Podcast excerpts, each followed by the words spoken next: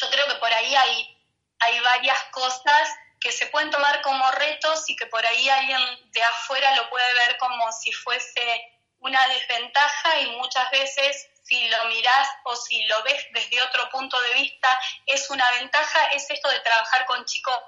de diferentes edades. Por ejemplo, yo trabajo, trabajo con primer ciclo y trabajo con nenes que llegan a la escuela y todavía no saben escribir y chicos con, de tercer grado que ya están autónomos, ¿no? Y por ahí algunas personas lo podrían ver como una desventaja y yo que trabajo con ellos así hace años lo veo como una ventaja.